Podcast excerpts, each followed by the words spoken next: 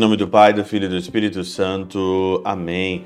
Olá, meus queridos amigos, meus queridos irmãos, nos encontramos mais uma vez aqui no nosso Teós, nesse dia 28 de setembro de 2022. Viva de Coriezo, Percor Marie. Nesta quarta-feira, o Evangelho de Lucas, versículo, é, capítulo 9, versículo de 57 a 62. Essa perícope aqui é a perícope das desculpas desculpas, das desculpas esfarrapadas que geralmente nós arrumamos para não seguir o Senhor verdadeiramente. Então, o Senhor então aqui chama alguém, ó, se, é, eu te seguirei, alguém fala, eu te seguirei para onde quer que fores. Né? Eu vou te seguir, Jesus. Ah, mas deixa primeiro enterrar o meu pai. Sempre tem um aba, tem sempre primeiro uma vírgula, tem um mas.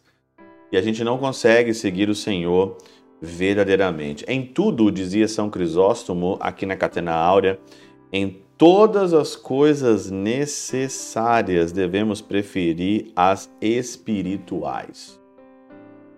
É uma das frases, assim, que é, eu não deixo, né? Como isso nos ensina que não devemos empregar inutilmente nenhum tempo, ainda que mil circunstâncias nos fossem a tanto. Pelo contrário, a todas as coisas necessárias devemos preferir as espirituais, preferir as espirituais. Como é que você faz isso? Aqui no final do Evangelho, no versículo 62, diz que quem põe a mão no arado não deve olhar para trás. Então, Beda diz o seguinte: além disso, pôr as mãos no arado, usando-se dele como instrumento de compulsão, é abradar a dureza do coração com a madeira e o ferro da paixão do Senhor, e fendê-lo para plantar as sementes da boa obra.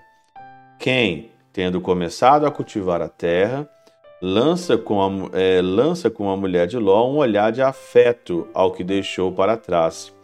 É privado da recompensa do reino vindouro. Não põe a mão no arado e não olhar para trás, é não retroceder, é não dar as costas, é não voltar. Chega um momento na nossa vida que a gente tem que perder o caminho de volta. E às vezes as pessoas acham que eu sou muito doido, mas eu não sou doido, não. Eu tenho uma coisa no meu coração e na minha cabeça eu peço ao Senhor para me dar a força de não desistir apesar de todos os meus pecados apesar de todos os meus erros, não estou falando aqui que eu sou perfeito, não tem ninguém perfeito, já errei, já caí, já fiz coisas que eu não deveria ter é, feito, né? Já, por isso que eu estou no confessionário direto, pedindo perdão, né?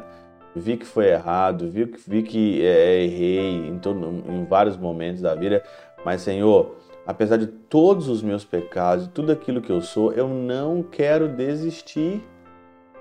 Eu não quero arrumar desculpas, eu não quero arrumar coisas para mim, eu não quero o meu plano, eu quero o teu plano, eu não quero a minha vontade, mas eu quero a tua vontade. Me dê a graça de identificar as desculpas.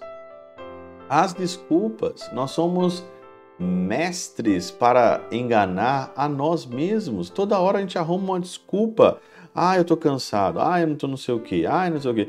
A nossa vida ela foi feita para ser gasta como uma vela que queima no altar. Você está nesse mundo como uma vela que queima no altar. Em todas as coisas preferidas espirituais é gastar a vida por aquilo que você escolhe junto de Deus, não por um projeto pessoal. Você pode até dar certo no mundo sem Deus, mas vai chegar no final você vai perder tudo que você cultivou, tudo.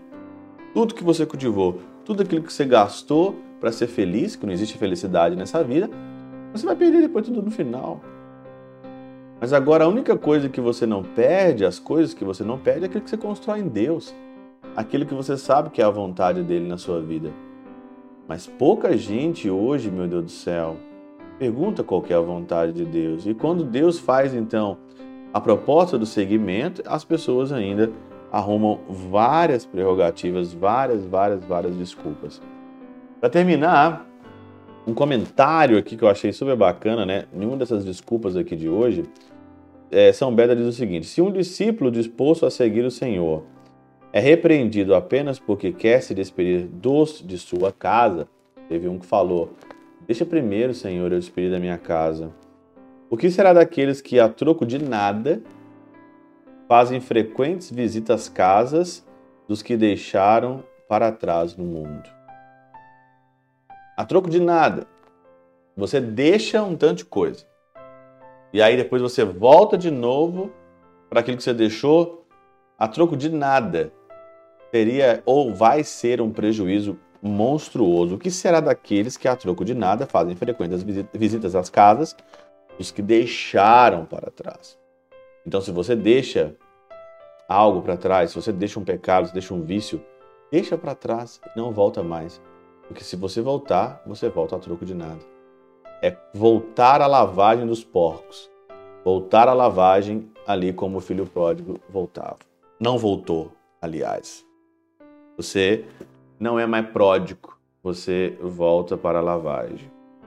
Pela intercessão de São Chabel de Mangluf, São Padre Pio de Peltrautina e Santa Teresinha do Menino Jesus, que o Senhor Deus Todo-Poderoso vos abençoe. Pai, Filho e Espírito Santo, Deus sobre vós e convosco permaneça para sempre. Amém.